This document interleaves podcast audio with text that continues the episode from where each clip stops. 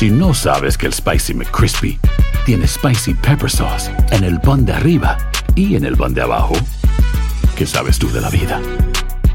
Para, pa, pa, pa. Cassandra Sánchez Navarro junto a Catherine Siachoque y Verónica Bravo en la nueva serie de comedia original de VIX, Consuelo, disponible en la app de VIX ya. Hola, soy Jorge Ramos y a continuación escucharás el podcast del Noticiero Univisión. Bienvenidos, soy Ilia Calderón y estas son las historias más importantes del día. Hoy es el martes 2 de noviembre, Día de los Muertos, y estas son las principales noticias. Se espera que los Centros para el Control de Enfermedades recomienden la vacuna de Pfizer contra el COVID para niños de 5 a 11 años de edad. Ya hospitales, clínicas y pediatras recibieron millones de dosis. Un demócrata y un republicano se disputan la gobernación de Virginia. La reñida contienda se ve como un referéndum sobre el presidente Joe Biden. Bajo presión, Facebook cerró su sistema de reconocimiento facial y borró las huellas faciales de más de mil millones de personas. Y en México, los panteones reabrieron sus puertas para celebrar el Día de los Muertos. Miles llevaron velas, flores, comida y música a sus seres queridos en los cementerios. De eso se trata, ¿no? De, de recibirlos y darles la bienvenida a la tierra, aunque sea espiritualmente. Este es Noticiero Univisión con Ilia Calderón y desde Los Ángeles, Jorge Ramos. Hola, ¿qué tal? Muy buenas noches. Estamos transmitiendo el Noticiero Univisión en vivo desde la Placita Olvera en Los Ángeles. Y toda esta gente, ¿cómo están? ¿Cómo les va? Bien, gracias a Dios. Están todos celebrando aquí el Día de los Muertos, ¿no? El primero de noviembre. Y luego hoy es el, di- el Día de los Muertos. El Día de los Muertos. Bueno, déjenme contarles lo que está pasando en las noticias y, y luego nos vemos al rato, ¿sale? muy bien. Sale, gracias. Bueno, no vamos a hablar solo del Día de los Muertos, vamos a hablar de los vivos, vamos a hablar de lo que está haciendo los Estados Unidos para que sigamos todos vivos y eso tiene que ver con las vacunas para niños de 5 a 11 años de edad. El CDC acaba de aprobar esta vacunación, esto va a cambiar la vida de 28 millones de niños y no solo eso, sino también va a ser las cosas más fáciles para muchas familias, pero otras, como nos dice nuestra corresponsal Lourdes del Río, están dudando de si esa es la mejor idea para sus hijos. Uh, and my vote is a yes vote. Esta tarde, por unanimidad, un panel de expertos de los Centros para el Control y Prevención de Enfermedades votó a favor de la aprobación de emergencia de la vacuna de Pfizer contra el COVID para niños de 5 a 11 años de edad. El gobierno de Biden no había perdido tiempo, incluso antes de la decisión, había comenzado a movilizar millones de dosis desde las instalaciones de la compañía a los centros de distribución a través del país. El doctor Guillermo Santos es médico de familia y dice que ya está listo para comenzar el proceso de vacunación de los más pequeños. Nos han dicho que en noviembre 9 que pongamos la orden para las nuevas vacunas. Tenemos vacunas de Pfizer, pero las que están indicadas para niños vienen en frascos diferentes. Tienen eh, un preservativo que nos permite tener la vacuna eh, a una temperatura un poquito más alta más tiempo. Este médico asegura que muchos padres han estado llamando esta semana a su oficina para averiguar cuándo pueden llevar a los pequeños a vacunarse. Y tenga en cuenta que este proceso de vacunación infantil no solamente va a tener lugar en oficinas médicas como esta, también será en clínicas escolares, en farmacias y hasta en centros masivos de vacunación. Camila Hernández está ansiosa por inocular a su pequeña. Yo tengo una niña de nueve años y yo me puse la, la vacuna y se la voy a poner a mi niña porque si es para cuidarla y cuidarnos del virus, claro que sí. Otros padres tienen dudas. Pues en mi caso particular y con respecto a mis hijas, sí espera- esperaría un tiempo. Esperaría un tiempo a ver qué tal funcionan los niños. Y encuestas más recientes demuestran que un tercio de los padres piensan como Bertolina, prefieren esperar. Doctor, ¿qué le decimos a esos padres que pueden estar preocupados? Que no se preocupen por las noticias que escucharon con los adolescentes en cuanto a los efectos secundarios del corazón. Aunque fueron bien pocos, en este caso, como la dosis es bien pequeña, entonces no se vio en ninguno de los participantes en el estudio eh, miocarditis. En efecto, la data de Pfizer demostró que ninguno de los niños que participaron en el estudio presentó síntomas de esta inflamación del corazón. Se espera que la directora de los CDC, la doctora Rochelle Walensky, firme hoy mismo la recomendación, lo que haría que ya puedan iniciarse las vacunaciones en este grupo de edad. En Miami, Florida, Lourdes del Río, Univisión. Muchísimas gracias, Lourdes. Y vamos a seguir hablando del COVID.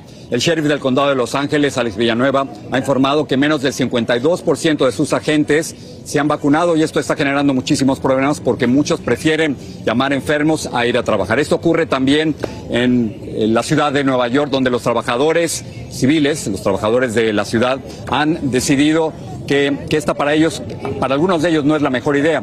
Blanca Rosa Vilches nos habla de esta controversia.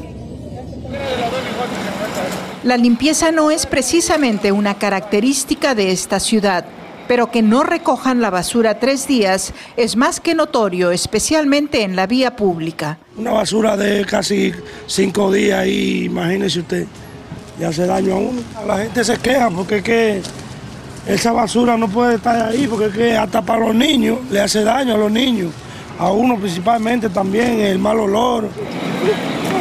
Es exactamente el problema que tiene Francisca al cruzar las calles con sus pequeños hijos. Está conveniente porque va a haber muchos ratones y muchas cosas y, y, los niños no pueden caminar con tanta basura. Yo vacuno a mis hijos para que estén bien. Francisca piensa vacunar a sus niños apenas sea posible, por eso no entiende la resistencia de algunos empleados municipales de hacer lo mismo. Para que esta pandemia se acabe y podemos estar bien, todo el mundo. Nueva York produce 12 mil toneladas de desperdicios diariamente. El 83% del personal encargado de recogerlos está vacunado, 20% más que hace 12 días. 92% de los trabajadores municipales está vacunado, 2.000 lo hicieron en las últimas 24 horas. Nuestras medidas funcionan, dice el alcalde. Entre los bomberos, el 23% se resiste a vacunarse. Mi motivo es que yo tengo mi derecho humano, que dice que yo, mis derechos vienen de mi Dios, no vienen del gobierno. El sindicato dice que rechazan que están fingiendo estar enfermos para no acatar la orden de vacunarse.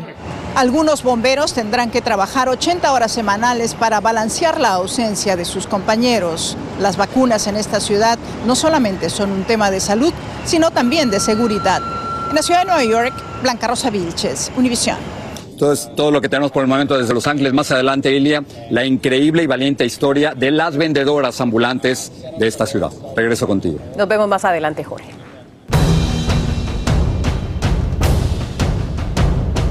Hoy es día de elecciones en varios estados y ciudades. La más observada es la contienda por la gobernación de Virginia, donde se enfrentan el demócrata Terry McAuliffe y el republicano Glenn Youngkin.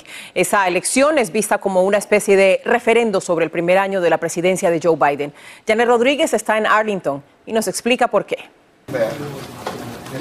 En las urnas del norte de Virginia hoy era palpable la ansiedad de los votantes que nunca se imaginaron que la contienda para gobernador del estado estuviera virtualmente empatada. Por la misma razón que si están tan reñidas, tenemos nosotros los votantes que decir qué es lo que queremos. Los demócratas han ganado la gobernación de Virginia en las últimas dos elecciones.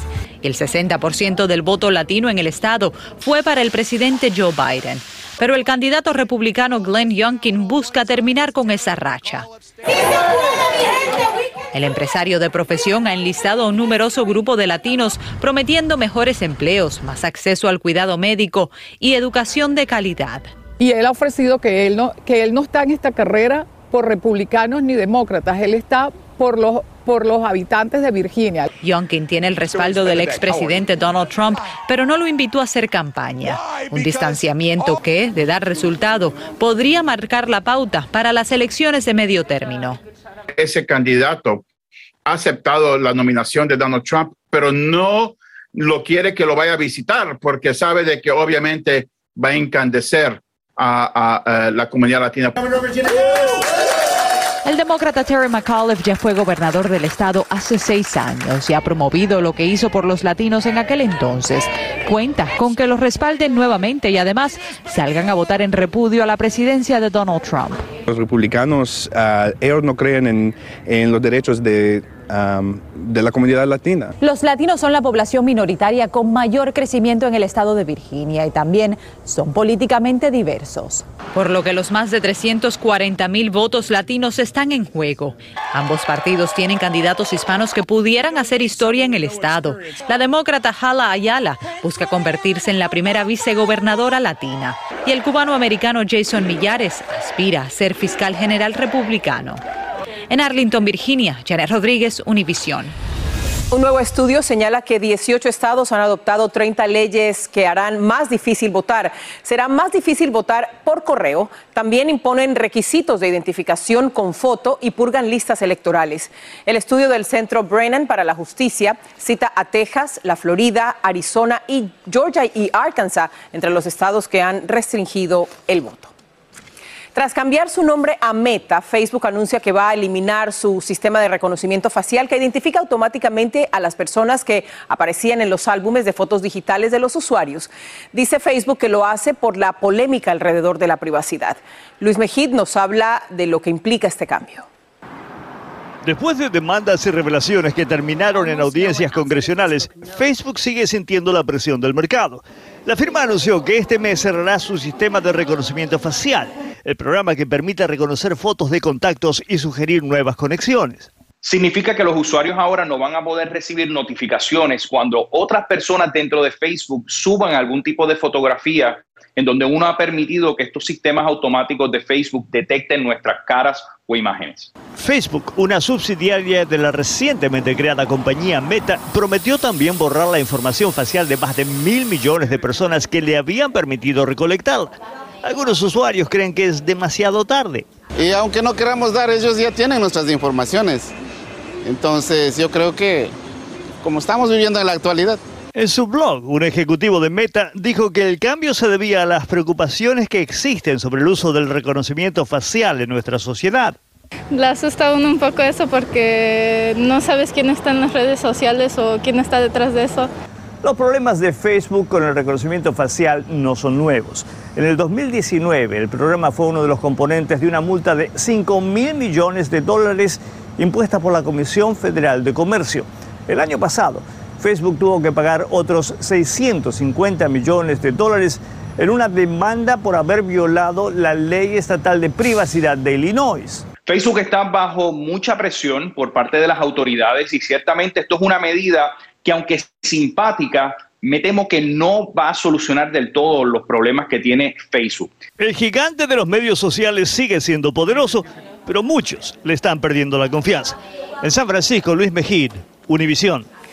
Amazon libera de la mascarilla a sus empleados completamente vacunados. No tienen estatus legal, pero a los inmigrantes hispanos de Pacoima, en California, les sobra espíritu emprendedor. Y entre flores, comida y nostalgia se celebra el tradicional reencuentro, reencuentro entre parientes vivos y muertos en México. Hay gente a la que le encanta el McCrispy y hay gente que nunca ha probado el McCrispy.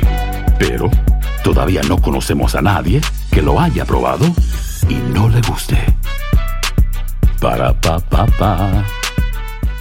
Cassandra Sánchez Navarro junto a Catherine Siachoque y Verónica Bravo en la nueva serie de comedia original de VIX, Consuelo, disponible en la app de VIX ya. Estás escuchando el podcast del noticiero Univisión. Una de las cosas que más sorprende de la ciudad de Los Ángeles son sus vendedores ambulantes. Están por todos lados. Ayer y hoy me la he pasado recorriendo. Y en, esta ciudad hay cerca de 10 mil vendedores ambulantes, pero solo 200 de estos 10 mil tienen permiso de trabajo. Una cosa que me llamó mucho la atención es que se enfrentan a robos, se enfrentan a hostigamiento por parte de la policía y de las autoridades. Pero lo más importante de todo esto son las mujeres que a pesar de todo han salido adelante. Aquí nos estamos cuidando entre todos por la policía que nos corretea, nos, este, la ciudad. Eso es lo que. O sea que no los dejan, no los dejan trabajar aquí. Lucía, originaria de Morelos, lleva 25 años vendiendo comida en las calles de Los Ángeles y ha pensado dejar su negocio debido a la presión de las autoridades. ¿Quién los quiere quitar? La ciudad. Ah, la ciudad no los deja. La ciudad no tiene permiso para vender así. No les deja. No. Sea que ya para el otro año ya nos van a empezar a, a quitar o nos van a dar ticket, ya nos dijeron. Adriana Cabrera, cofundadora de Ayuda Mutua Sur Centro Los Ángeles, nos explica el problema. Tan solo 2% han obtenido su permiso para vender legalmente comida en Los Ángeles. Esto es muy alarmante porque significa que la mayoría de las personas que venden, que son mujeres inmigrantes, no tienen un proceso establecido para obtener esos permisos. Y a la lucha con la ciudad se suma la crisis de los desamparados en Los Ángeles con quienes se cruzan constantemente los vendedores ambulantes. Tenemos que estar batallando con los homeless, Con los homeless. con los homeless que piden, agarran y se van. Al trabajar sin permiso, están forzadas a hacer todas sus transacciones con dinero en efectivo, en cash, lo que las pone aún en más riesgo. Vienen los homeless con más, más gente y pues sí, nos quiere robar más que es cash. O sea que ellos, ellos saben que usted tiene cash. Sí, sí, porque estamos, ellos miran. Está el peligro. Sí, ellos miran que estamos aquí agarrando dinero, metiéndolo acá. Xiomara nos contó que la asaltaron recientemente y compró un arma para defenderse. La robaron una vez. Hace tres días. Pero desde entonces dijo ya no más y por eso tiene su taser. A pesar del peligro, casi todas las personas que vi trabajando eran mujeres. Ana, ganándose la vida vendiendo mascarillas, ha hecho la misma observación. Puras mujeres trabajando aquí. Eso, eso dice mucho de las mujeres latinas. Eso dice mucho de las mujeres. Yo soy de Guatemala. Yo soy una mujer que desde pequeña he trabajado mucho. Y al final, una increíble historia de éxito. Ariana, después de 20 años trabajando en la calle, por fin hoy, hoy mismo, logró tener su negocio en este camión que vale decenas de miles de dólares. Es el trabajo de mi familia, de mis hijos, de mi esposo. Está emocionada, ¿no? Muy. Sí, Le costó 20 años estar aquí 20 años y lo logró. lo logró.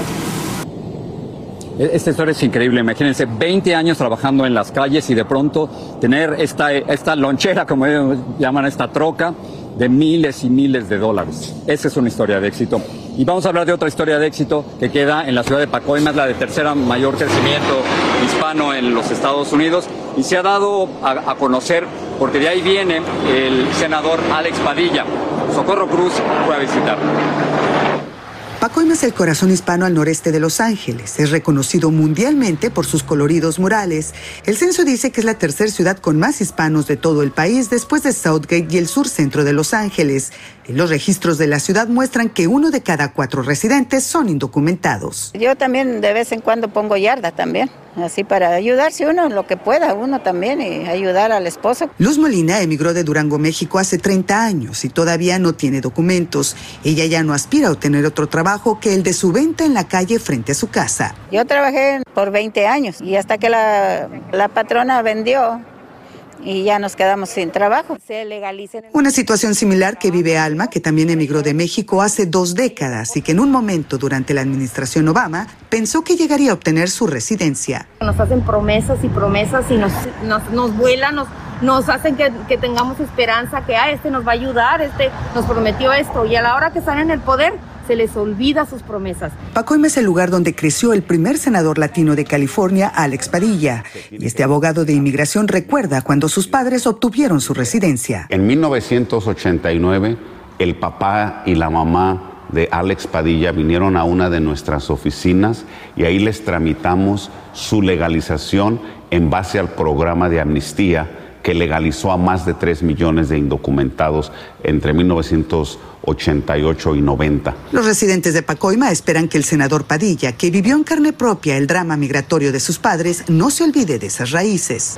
Dan su palabra, cúmplanla. Ayúdenos. El senador Padilla dijo a Univisión que no se da por vencido y que si el plan A de legalizar a todos o el plan B de cambiar la fecha de registro no son aceptados, regresará al Parlamento con un nuevo plan que otorgaría permisos de trabajo a millones de inmigrantes. En Pacoima, California, Socorro Cruz, Univisión. La gran ciudad de Pacoima. Regresamos desde California. Más adelante, Ilia, vamos contigo. Gracias, Jorge. La Fiscalía y la Defensa ofrecieron versiones encontradas en el juicio a Kyle Rittenhouse, acusado de matar a dos personas y herir a una tercera durante protestas contra la injusticia racial en Kenosha, Wisconsin. El fiscal dijo que el acusado instigó el enfrentamiento y que a una de las víctimas la mató de un disparo por la espalda. Los abogados insistieron en que Rittenhouse actuó en defensa propia. La Fiscalía de Suiza acusó formalmente a Joseph Blatter, expresidente de la FIFA, y a Michel Platini, expresidente de la UEFA. Los cargos están relacionados con organizar el pago ilegal de más de 2 millones de dólares de la FIFA a Platini. En unos meses, Blatter, de 85 años, y Platini, de 65, enfrentarán un juicio en un tribunal en Suiza. Patricia está lista con un adelanto de la edición nocturna. Gracias, Silvia. Claro que sí. La prensa de Nueva York alertó sobre los casi 5.000 niños migrantes sin acompañantes que fueron ubicados en escuelas de esa ciudad en solo 11 meses. Hay temor de que puedan correr el peligro de ser reclutados por la pandilla M, la pandilla MS-13, la Mara Salvatrucha. Y en Los Ángeles, el FBI y la Administración Federal de Aviación están investigando varias denuncias de misteriosos vuelos de personas en jetpacks o en mochilas propulsoras sobre la ciudad. Una de las teorías es que pueda tratarse de globos inflables. Los primeros registros fueron reportados por pilotos comerciales hace un par de meses. La historia completa de este misterio esta noche en la edición nocturna. Regreso contigo. Todo un misterio. Desde luego que sí, para vamos a ver verlo. de qué se trata. A ver qué pasa. Gracias, Patricia. Tras un año de restricciones por la pandemia, vuelve en todo su esplendor la sentida tradición mexicana del Día de los Muertos. Cassandra Sánchez Navarro junto a Catherine Siachoque y Verónica Bravo en la nueva serie de comedia original de VIX, Consuelo, disponible en la app de VIX ya. Sigue este podcast en las redes sociales de Univision Noticias y déjanos tus comentarios. Amazon informó que a partir de hoy los empleados de almacenes que ya estén vacunados contra el COVID-19 no tendrán que usar mascarilla a menos que lo exijan las leyes federales, estatales o locales. La compañía dijo que las prioridades en los cambios a sus medidas de seguridad del COVID-19 son la salud y la seguridad de los empleados. El año pasado la pandemia, vamos a regresar a Jorge Ramos, él está en Los Ángeles con un día muy importante de celebración en México, pero que se vive también con mucha intensidad y Bueno, efectivamente, el año pasado muchos cementerios, tanto en México como en los Estados Unidos, estuvieron cerrados debido al COVID y no pudimos celebrar este, este Día de los Muertos, en donde, en una idea fascinante y a la vez desafiante, hay muchos mexicanos y no mexicanos que creen que los muertos no se han muerto, que viven con nosotros de alguna forma y que podemos conectar con ellos a través de la música, a través de nuestras costumbres, a través de la comida. Les llevamos la comida que más les gusta. Bueno, Jessica Cermeño visitó algunos de los cementerios en México y esto es lo que vio. Desde anoche miles de mexicanos acompañaron con velas, flores y comida los seres queridos que se les adelantaron en el camino, porque este año los panteones de México sí abrieron sus puertas para recibir el intenso cariño que aquí se profesa hacia los muertos, una veneración que el año pasado interrumpió la pandemia. De eso se trata, ¿no? De, de recibirlos y darles la bienvenida a la tierra, aunque sea espiritualmente, pero que ellos disfruten de lo que en vida pudieron disfrutar también. La celebración mexicana del Día de Muertos es patrimonio cultural inmaterial de la humanidad desde 2008. Y este año, con la pandemia en niveles controlados, las ofrendas familiares aparecieron otra vez en los espacios públicos y las tradicionales catrinas asistieron a las protestas sociales. Son los días en los que la muerte camina entre nosotros y las calaveritas y el naranja de las frutas y las flores de cempasúchil, sembradas desde hace más de cuatro meses, alcanzan todo su esplendor. Es como los rayos del sol que nos ayudan a guiar a nuestros antepasados, a nuestros familiares que hemos perdido. Como el año pasado, por el dolor de los contagios, las ánimas que regresaron no encontraron muchas ofrendas. Ahora los vivos creen que los que regresen visitarán este mundo doblemente hambrientos. Por eso en Yucatán, el mukbi pollo, el tamal tradicional maya que se cocina enterrado, se hizo al doble. Y en Oaxaca, los panaderos que hornean los panes gigantes decorados en estas fechas trabajaron horas extras. Por eso ahora en este país hay devoción y fiesta, agradeciendo que las ánimas de los difuntos esta vez sí fueron recibidas como lo merecen, celebrando que seguimos aquí. Los panteones mexicanos estarán abiertos hasta la noche para que todas aquellas familias que quieran instalar su ofrenda o rezar sus oraciones lo hagan con total tranquilidad. En la Ciudad de México, Jessica Cermeño, Univisión. Son imágenes realmente increíbles y así terminamos este noticiero en donde recordamos las noticias, pero hoy particularmente también recordamos a los que no están con nosotros o que quizás están con nosotros pero de otra forma. Gracias, buenas noches, buenas noches a ti, Ilia. Que siga la tradición, no hay que olvidarlos. Buenas noches, Jorge, nos vemos pronto. Gracias a ustedes por su atención. Noticiero Univisión, tu voz.